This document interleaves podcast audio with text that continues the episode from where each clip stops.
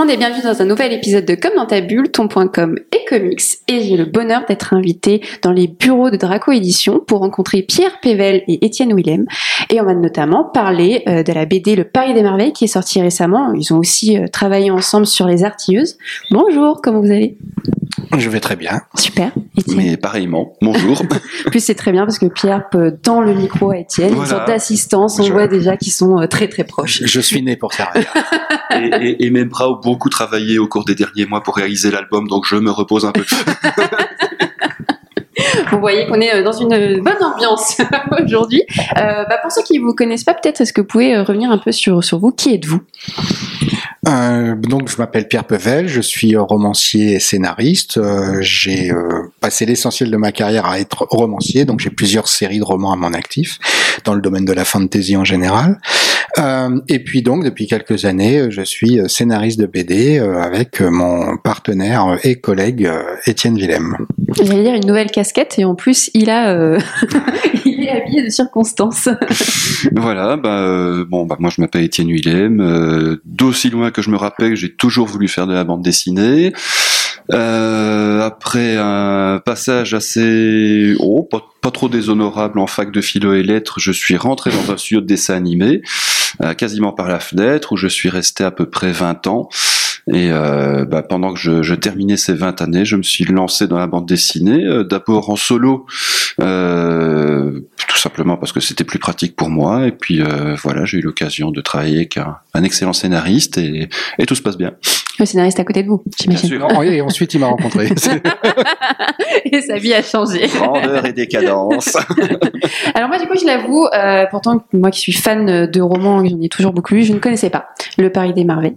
Euh, et cette BD est adaptée de cette histoire-là. Euh, Pierre, est-ce que tu peux revenir un peu sur, euh, pour les personnes non plus qui n'ont pas lu ce roman, euh, de quoi ça parle Le Paris des Merveilles? Alors le Paris des Merveilles part du principe que euh, il existe deux mondes, le monde que l'on connaît, et puis euh, le monde qui a euh, toutes les légendes et les contes de fées que nous connaissons également. Et euh, je me suis amusé avec l'idée que dans la vraie vie, dans notre vrai monde à nous, ces deux mondes se sont séparés, éloignés lentement les uns des autres, alors qu'il y a une époque, ils étaient très proches. Et je me suis dit, eh ben moi, je vais imaginer le Paris des merveilles, c'est-à-dire un, un- un univers dans lequel ces deux mondes se sont rapprochés, tellement rapprochés qu'ils se frottent, un peu comme deux continents qui s'approchent. Et donc, on est euh, dans un monde euh, où euh, l'histoire a suivi à peu près le cours que l'on qu'on lui connaît, mais euh, où existent euh, des fées, des trolls, des ogres, des, euh, des farfadets, des lutins, des chats ailés, des gnomes. Euh, et donc, euh, plus particulièrement, euh, ça s'appelle le Paris des Merveilles parce qu'on est à Paris, l'endroit où ces deux univers se côtoient le plus volontiers. On est au début du XXe siècle, dans le Paris de la Belle Époque. Donc c'est un Paris haussmannien, celui des Brigades du Tigre, celui de Arsène Lupin, euh, d'autres héros qui me tiennent vraiment à cœur. Et mais tout ça matiné de magie, puisqu'il y a des mages. Mon héros est un magicien, et qui ont des cabinets un peu comme des médecins ou des notaires. On vient les cons- on vient les consulter pour avoir des, des conseils ou pour résoudre des affaires.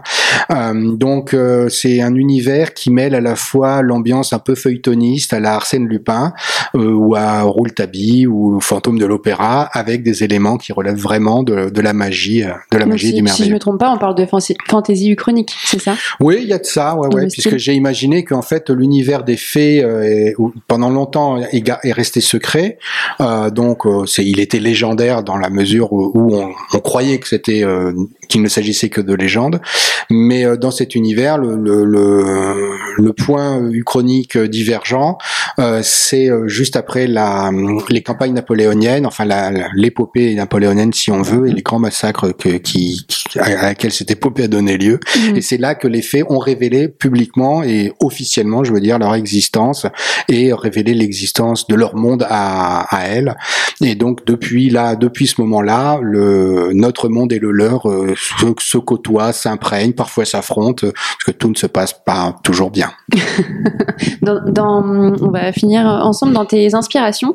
Il y a du, il y a du Arsène Lupin, il y a du Sherlock Holmes, il y a du Tolkien peut-être, avec peu, euh, ses faits et ses mages. Comment tu as réussi à, à, avec tous ces goûts, à créer quelque chose de, de, de cohérent euh, Par quoi tu as, commencé dans ce Bah, il y a processus il y a beaucoup d'instincts en fait. C'est euh, qu'est-ce qui, qu'est-ce qui colle? Quand j'ai commencé à imaginer l'univers, je me suis dit, enfin, j'ai trouvé que tout d'un coup, euh, imaginer des fées, euh, imaginer que les fées est une ambassade à Paris, que la reine des fées arrive en Rolls-Royce Silver Ghost. euh, euh, je me suis dit, tout ça, ça colle, ça, ça, ça va bien. En tout cas, moi, ça me plaît, ça m'excite, ça me, j'ai envie de, j'ai envie d'en savoir plus et donc d'en imaginer plus.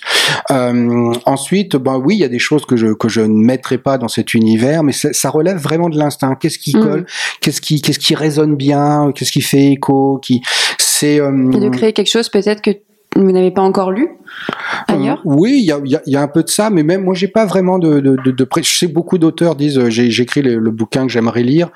Moi, je- Mm. j'essaye d'écrire le bouquin que d'autres ont envie de lire. C'est euh, c'est surtout ça qui me motive. Et, et cet univers-là, je trouve qu'il qu'il fonctionne bien, et en plus, il me permet de mettre un peu un peu tout ce que j'aime, parce que toutes ces références qui inspirent cet univers sont sont, sont celles qui, qui me plaisent. Je suis grand lecteur d'Alexandre Dumas ou de Mm. Maurice Leblanc. J'adore les héros comme Arsène Lupin, euh, Rouletabille que j'ai déjà cité. C'est euh, vraiment mon, mon univers. J'ai- imaginé en fait un univers euh, où j'ai mis à peu près tout ce qui me plaît beaucoup, euh, y compris les chats qui chez moi sont sont ailés. Donc euh, donc voilà, c'est c'est c'est- tout est passé vraiment par le par le filtre de de mes goûts, de mon envie, euh, de de ce qui me semblait euh, pertinent et parfois joli, euh, en tout cas qui excitait l'imaginaire. Mm. Et donc vous, Étienne, quand, quand est-ce que déjà vous avez lu le roman? Et sur ce, ce type de fantaisie, c'est quelque chose que, que vous aimez bien, que vous avez déjà eu euh, dans d'autres euh, travaux? Euh, bah, pour reprendre un peu l'historique de la chose, moi j'ai j'ai grandi avec des séries euh, TV justement comme Arsène Lupin, euh, Les Brigades du Tigre, Sherlock Holmes. J'ai grandi, pardon, j'ai grandi en lisant euh, du Tolkien, du Lovecraft. Et La un base. jour, euh, alors que j'errais dans la, la librairie de, de mon village, ce qui n'est pas facile parce qu'elle fait quand même 3 mètres sur 2, donc pour errer là-dedans, il faut quand même être assez doué. Je tombe sur un bouquin, Le Paris des merveilles, la couverture m'intrigue, je lis le quatrième de couverture, et bah c'est justement le, le, le parfait mélange entre les séries TV que j'ai aimées et les romans que j'ai aimés. Donc Mm. j'ai j'ai dévoré le bouquin. Et, euh, et j'ai vraiment adoré ce bouquin. Il n'y a pas, il a pas d'autre mot. Et euh, voilà qu'un jour on m'invite au livre sur la place à Nancy.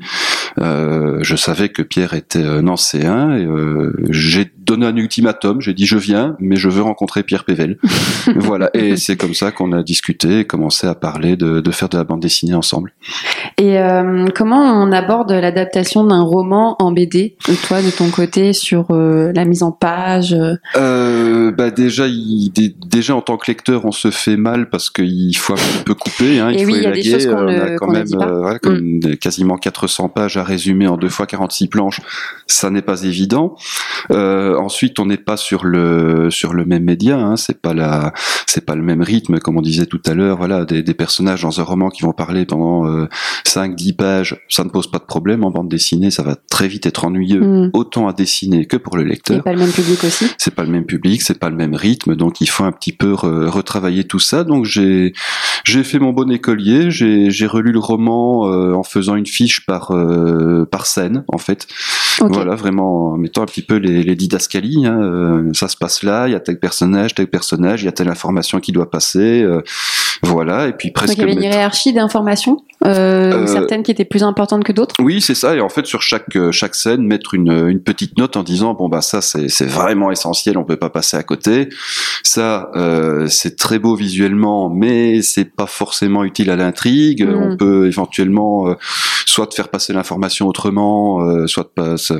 Voilà, c'est comme ça et finalement refaire un chemin de fer, parfois juste pour de, de simples transitions visuelles en se disant tiens cette scène-là elle serait bien, il y a une, une chouette transition à faire entre cette scène-là et cette scène-là, donc je vais mettre cette scène-là un petit peu avant pour euh, Hmm. qu'elle soit juste derrière l'autre, ou euh, cette scène-là, elle est bien, mais finalement, euh, on retrouve à peu près les mêmes personnages, la même situation, quelques scènes plus loin, donc on va, on va mettre les deux scènes ensemble et faire en sorte que les informations de ces deux scènes-là passent ensemble, et ça, ça viendra. Donc voilà, c'est un, un peu un travail de, de puzzles, d'élagage. euh, euh, Ça a pris combien de temps à peu près ce processus-là?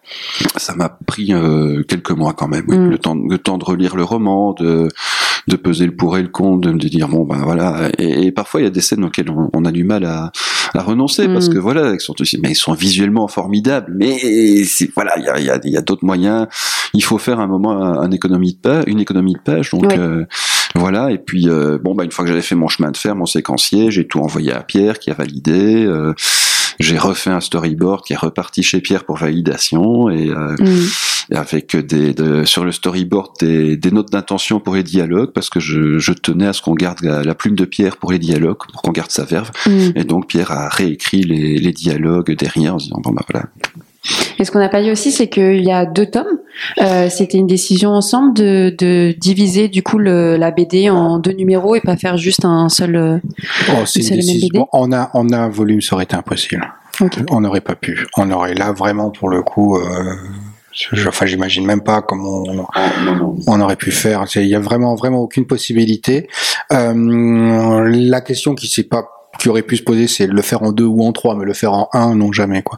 Mm, Et mm, le faire en deux, ça a été une décision euh, collégiale de nous deux, euh, de l'éditeur. euh, On s'est dit que on pouvait s'en sortir au mieux, au mieux comme ça. Je pense que d'ailleurs ça, ça fonctionne bien. Alors mm. ça oblige à faire des choix, à, à emprunter des, des raccourcis par moment, mais en essayant de préserver ce qui fait le sel de l'intrigue et puis et puis en effet le- la peinture de l'univers euh, qui passe euh, éminemment bien par le, le dessin d'Étienne. Et justement, est-ce que euh, de ton, de votre côté, il y a eu des, une frustration sur euh, des moments du roman qui ne sont pas dans la BD Absolument pas.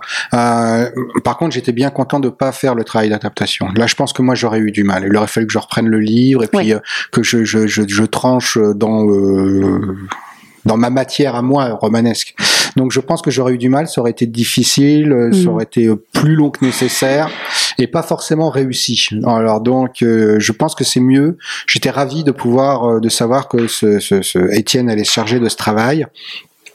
Euh, étant donné que j'ai pleine confiance euh, en lui, qui connaît bien l'univers, l'esprit et tout ça, je savais que les choix qu'il ferait euh, ce- ce- seraient les bons, quoi. Mm. Euh, et que, d'ailleurs, comme il l'exprime, parfois ça a été pour lui-même un crève-cœur que de Mm. renoncer à certaines choses. Donc, euh, bah, c'est bon signe. Ça veut dire qu'on aime tous les deux euh, le bouquin et euh, et c'est très bien. Ça s'est très bien passé. En fait, sur le storyboard, je suis pratiquement revenu sur rien, je crois.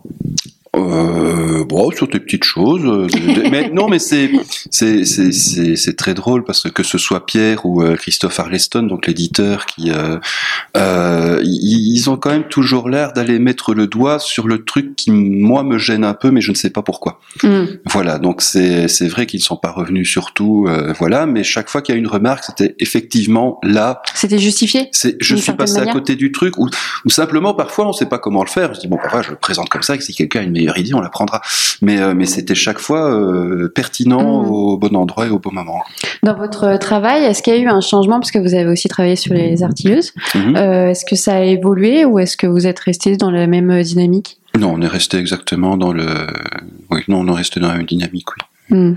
Tant, euh, tant, tant dans notre façon de travailler que d'un point de vue graphique, où euh, bon, ça n'aurait pas eu beaucoup de sens de d'adapter un style plus ou moins réaliste pour l'un ou pour l'autre. Voilà. bon. Et du coup, qu'est-ce qui a fait qu'après, vous avez décidé de, d'écrire sur le Paris des Merveilles? Qui- Pourquoi, du coup, euh, le Paris des Merveilles après les artilleuses? Ah bah, en fait, au début, il devait venir avant, puisque euh, c'était euh, quand, Ah. quand Étienne raconte la manière dont on s'est rencontrés donc à un, à un salon euh, au livre sur la place à Nancy. L'idée était son idée de, de base. Il venait me voir en me proposant de faire une adaptation du, du Paris des merveilles. Et c'est sur ce sur quoi on était parti à la base. Et puis le, le temps a passé. on avait chacun nos projets de nos côtés, nos, nos carrières. Donc on a on a été un, on, est allé petit petite vitesse grand doucement euh, sur euh, l'adaptation du, roman. Et puis, euh, et durant ce temps un peu long, moi, j'ai eu l'idée des artilleuses.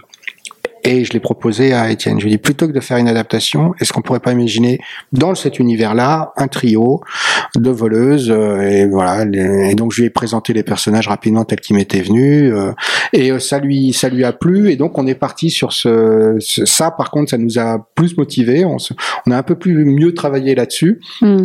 Et puis est arrivé le moment où, euh, ben, euh, où euh, Christophe Arleston a créé euh, Draco chez, chez Bambou.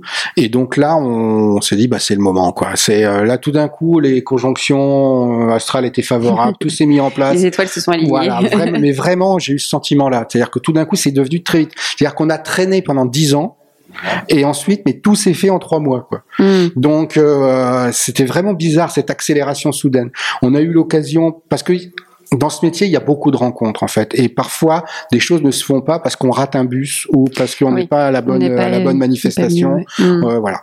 Donc euh, là, en l'occurrence, euh, peu après que on, apprenne que euh, donc Draco allait se créer, il y a à Mons, c'est Trolls et légendes. Hein, on est à Trolls et légendes, on sait qu'on va y être, que Christophe y sera. On se dit bah ce serait le mieux qu'on le rencontre. Je connaissais déjà Christophe parce qu'il il avait lu mes bouquins avant, puis évidemment je connaissais son travail de scénariste Hein. Difficile de passer à côté de Christophe Arleston dans la BD française. Donc je euh, donc je dis ben on, on, pourra lui présenter quelque chose. Donc euh, ça a mis un coup de fouet. Euh, Étienne a commencé à faire un storyboard. On a on a présenter les personnages un peu mieux. On a fait un dossier, j'ai écrit un truc euh, qui présentait l'univers, les personnages, tout ça.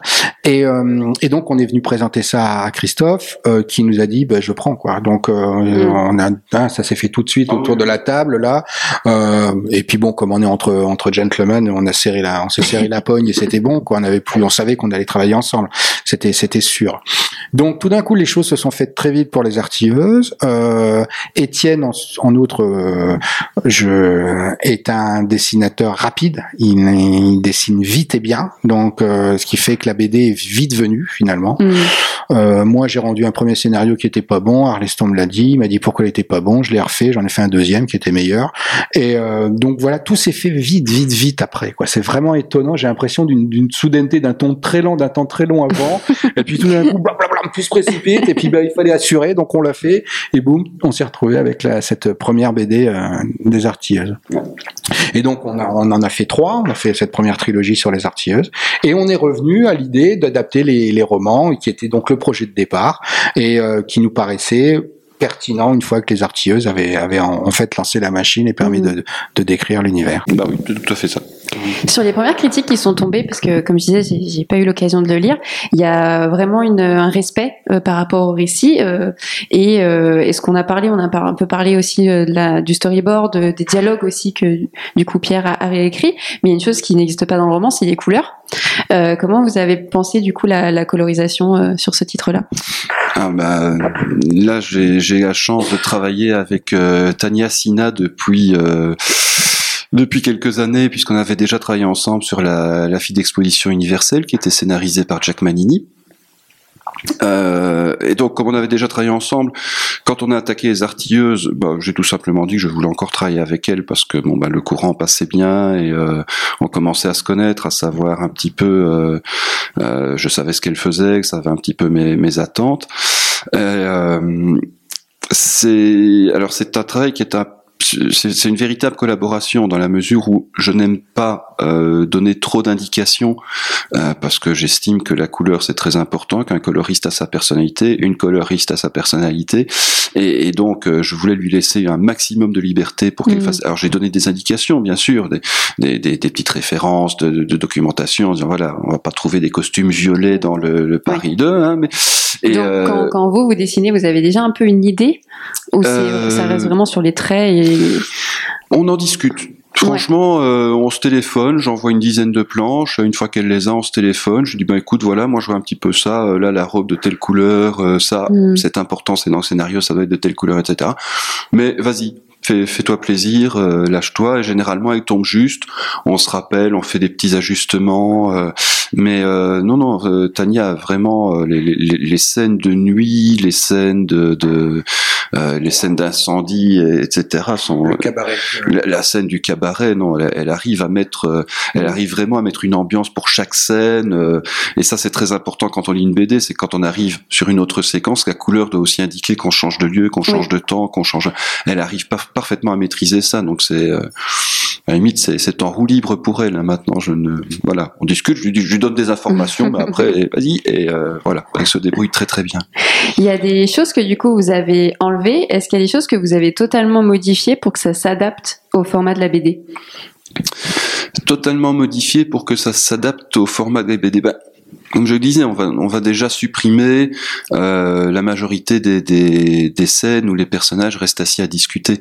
Mm. Euh, c'est, c'est, que ça soit dynamique. que ce soit dynamique. Je veux dire, on les fait discuter en train de, de, de marcher dans Paris. Bon, ils vont avoir une discussion qui nous nous prendrait deux minutes, mais en attendant, ils vont traverser trois arrondissements de Paris à pied ou en voiture. mais ça, c'est pas grave, ça c'est le temps relatif de la BD, mais ça permet de mettre une dynamisme dans l'image qui, qui va permettre au lecteur de, de- voilà de, de ne pas s'ennuyer. Donc ça, ça déjà, c'est des, gros changements. Mais sinon, euh, non. Voilà, à, pa- à part les trucs qu'on a supprimés, mais comme dirait Pierre, qu'on va quand même essayer d'évoquer par l'image, hein, en disant voilà, on l'a pas supprimé parce qu'on l'aimait pas, on l'a supprimé parce qu'on pouvait pas. Oui. Mais voilà, on va quand même l'évoquer pour euh, que vous voyez qu'on y tenait aussi. Euh, à part ça, non, on n'a pas beaucoup. euh, Il n'y a pas d'énormes changements. Euh, on a parfois changé des choses parce qu'il y avait des lieux qu'on avait utilisés dans les artilleuses, donc euh, plutôt que de les réutiliser, ben voilà, il y a, y a Mm. une scène qui se passait à l'Opéra Garnier. Pierre m'a dit fais-le au Louvre. J'ai dit non, je veux le faire le cabaret de l'enfer. Voilà, bon. On a fait le cabaret de l'enfer. Euh, ou, des personnages où je savais très bien qu'avec mon style, si je les dessinais tels qu'ils étaient décrits dans le roman, ils allaient trop ressembler à des personnages qui avaient déjà dans les artilleuses. Donc on a Mm. un petit peu changé le physique pour que voilà, pas qu'on qu'on fasse de redites par rapport aux artilleuses, mais c'est vraiment tout euh, tout ce qu'il y a comme changement Mm. notable. Sur la BD, on va finir là avec le personnage principal qui est, qui est sur la couverture, qui est un, un mage euh, gentleman. Euh, si je, je vous demande un petit peu de le décrire et de le vendre pour les personnes qui ne le connaissent pas du tout, qu'est-ce que vous me dites de lui? Ah bah c'est ton bébé, je te laisse faire. Euh, une des qualités Avec que un chat et des ailes. hein. Ça, mon copain, Alors, il était très content du chat. hein. C'est en effet, c'est en effet un, un mage et un gentleman dans la mesure où euh, il s'habille bien, il respecte des codes de conduite, euh, de politesse. euh, c'est vraiment un gentleman. Donc ça, j'y tenais parce que je, je trouve ça important. Euh, mais au-delà de ça. C'est euh, pour ce qui est de la, psy- de la psychologie. Bon alors, faut savoir qu'il est, il est, il est très vieux parce que c'est un mage et les mages chez moi euh, vivent plus longtemps et celui-là, il est né euh, sous la Renaissance. Donc, euh, il Il en en a, a vu des choses. Voilà, il en a vu, il en est revenu. Donc, je me suis dit que ça devait créer, soit ça crée des gens totalement blasés, mais c'est pas tellement amusant à mettre en scène un mec euh, qui est totalement, totalement blasé. Soit, et c'est l'option que j'ai retenue, c'est ça met en scène quelqu'un, ça, ça crée quelqu'un. Il a, il a comment dire, il, il, il, il ne- il n'estime qu'il a rien à prouver. Il est pas, il est jamais dans euh, dans le show-off, dans la manifestation de son pouvoir ou de sa ou de son savoir. Euh, euh, il est euh, il est plutôt réservé finalement. Donc c'est quelque Euh, chose de différent par rapport, je pense à Doctor Who, qui lui aussi a vécu très très longtemps, mais qui lui est un peu dans une démonstration de sa connaissance. C'est vrai. En- en- ceci dit, ça dépend des incarnations du Oui, Docteur oui, Who. oui, oui. Mais euh, oui, il y a de ça quand même. Et puis même même où même enfin que ce soit le enfin, par exemple le neuvième était très enfin moi je l'aimais bien avec Oui. Donc, euh, euh, donc euh, lui, il était très dans la réserve. C'est genre, j'en ai vu, je sais ce qui va se passer. Je... Et puis c'est à ce moment-là qu'on se met à courir. Donc, euh, c'est donc je, je, je voulais avoir un, un personnage qui était qui restait bienveillant malgré tout. Donc euh, Griffon, mais à côté de ça, euh, il exerce. Bon, il y a différents types de magie dans, dans, dans mon univers. Lui, il exerce une magie. Il appartient au cercle au cercle sciant. Il est, il- c'est une magie euh, intelligente, euh, de compromis. C'est pas, c'est, c'est pas un magicien qui jette des boules de feu. C'est, Mm. c'est- ça, il sait pas faire. Euh, enfin, si, il sait sans doute faire, mais euh, c'est pas, c'est, c'est pas son style. Donc c'est et à côté de ça, il en a fait énormément. Il a, il a traversé euh, plusieurs phases de l'histoire euh, en étant euh, toujours plus ou moins au bon moment, au bon endroit, au bon moment pour euh, que ce soit intéressant. Donc euh, il en a beaucoup vu, il en a beaucoup fait, euh, mais il sent pas le besoin de euh, de le dire ou de le faire comprendre aux autres. Quoi. Mm. Donc c'est un c'est un personnage qui me qui me tient à cœur euh, pour ça, pour ça e- e- essentiellement. Toi, tu le vois comment? Euh, ah, moi, je vais juste faire une petite remarque graphique. La, la moustache, c'est une horreur en fait graphiquement. c'est très compliqué de faire sourire quelqu'un qui a une moustache. Je tiens, je tiens à le signaler. Vous venez d'apprendre quelque chose sur ce podcast. Voilà, la moustache et le je ne me sourire, rendais pas compte que c'était aussi compliqué que ça. Voilà. Non, oui, bah oui, bah voilà, Griffon, c'est effectivement. Oui, oui. Moi, j'aime bien l'idée qu'il y a un petit côté Doctor Who dans dans Griffon justement. Euh, je l'ai peut-être fait un petit peu plus jeune euh, par rapport à ce dont tu, à la façon dont tu l'avais décrit, un petit peu plus jeune. Mais... Moins bedonnant. Euh, voilà. il avait gris. euh, voilà, il a fait du pilate, hein, tout ça, voilà. à force de courir après son chat. Voilà.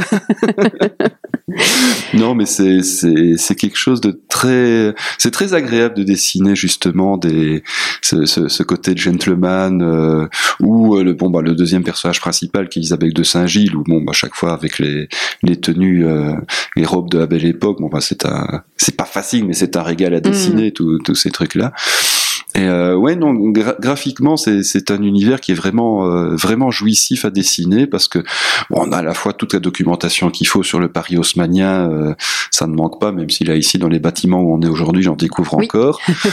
et, euh, et en même temps, il y a ce côté jouissif de pouvoir glisser des, des, des petites choses euh, dans les arrière-plans euh, avec des créatures fantastiques, des ogres, des, des, des petites scénettes humoristiques finalement euh, qui, qui confèrent quelque part, je trouve, au tout un petit côté un peu un peu à la Astérix en fait. Mmh. Hein, Ah oui. euh, sans, sans, me, sans me prévaloir hein, du, du talent du Derzo que je n'ai pas. Euh, Pareil pour Goscinny. hein. voilà, On ne- pas dire ce qu'on pas voilà, on l'a pas dit, on l'a pas dit, mais il y a, il y y a ce côté-là finalement, on peut s'amuser énormément avec le, le décor et l'arrière euh, et le background du, Mm. du truc. On va terminer avec euh, avec la com. Euh, quel regard vous avez un peu sur les réseaux sociaux? Est-ce que vous-même vous avez les, les réseaux et que vous communiquez vous en tant qu'artiste pour euh, bah voilà pour essayer de de- d'agrandir votre popularité si je peux dire? Alors pour ma part, bah oui, je suis sur Facebook, Instagram. Super. voilà. Euh, oui, bah on communique. Euh, alors, je vais dire au départ, la, la, la, communication, c'était euh, bah, histoire de rester un peu en contact avec le monde extérieur, hein, puisque bon, euh, auteur de BD, on est enfermé chez soi, nous on est confiné à vie.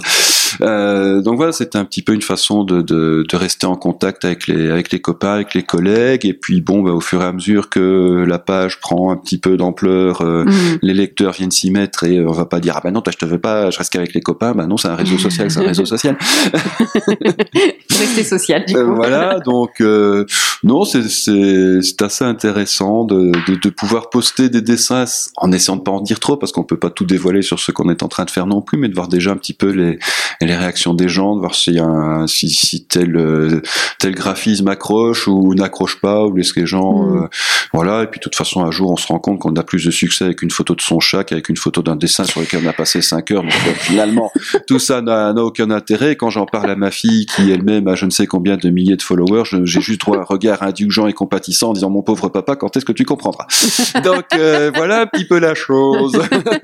Mais du coup, il n'y a pas forcément de, de stratégie de votre part à se dire bon, je vais poster à telle heure ou je vais essayer si, de. ah si, si, si, si, si, si, ah, ok, si. il y a une réflexion Si, quand si, même. les Oh. heures, si, si, si, c'est important. C'est, c'est, j'ai remarqué, c'est le matin à 8 heures quand les gens vont travailler, qu'ils n'ont pas envie de travailler, qu'ils ouvrent leur Facebook. Oui, voilà. c'est à peu près à ces heures-là que je poste, effectivement. Et donc Pierre sur les réseaux. Bah, moi, mon problème, c'est qu'à 8 heures, je dors. Donc, euh, moi, je poste pas aux bonnes heures. Je poste à 2 heures du matin, à 3 heures. Ah oui euh, non. Ah non. Non, non, mais Va du falloir coup, qu'on en euh, parle. ouais, voilà, c'est, je suis vraiment pas doué pour ça. Non, j'utilise euh, bah, comme euh, comme mon collègue euh, Facebook et Instagram. Je les utilise Insta, probablement très mal. Je, je, c'est pas mon, c'est pas ma, c'est pas ma partie. Euh, j'ai pas beaucoup de temps à y consacrer en plus. Euh, je suis passé par Twitter un moment, mais je, je, enfin, j'ai pas beaucoup de ch- choses bien à dire sur Twitter. En fait, pour être tout à fait franc, je trouve que ça, c'est le réseau qui a été conçu pour révéler ce qu'il y a de pire dans l'être humain. C'est pas la première fois que j'entends ça, c'est bizarre. et qui, et qui y arrive très très bien. Euh, donc, euh, en plus, non, honnêtement, je, je, je, je domine pas du tout Twitter. C'est un outil qui me dépasse. Euh, par contre, euh, bon, sur Facebook, je l'utilise euh, un peu pour euh, d'un point de vue professionnel, c'est-à-dire pour annoncer mes des déplacements, enfin qu'il y en avait encore avant le, avant le Covid. Ça revient Mais maintenant. là, ouais, ouais, ça revient, mais pendant deux ans, j'avais pas grand-chose à dire du coup. Euh, non, ouais, voilà, j'annonce mes déplacements, volontiers les dédicaces, euh, les festivals, euh, ça, c'est, ça me paraît utile. Je mets, je mets peu de choses sur moi-même directement, à part Mhm. quelques, à chaque fois que je me dé- personnel. non, à, peu, à part mes chaussures, je mets des photos de chaussures. J'aime beaucoup les chaussures, j'en ai plein.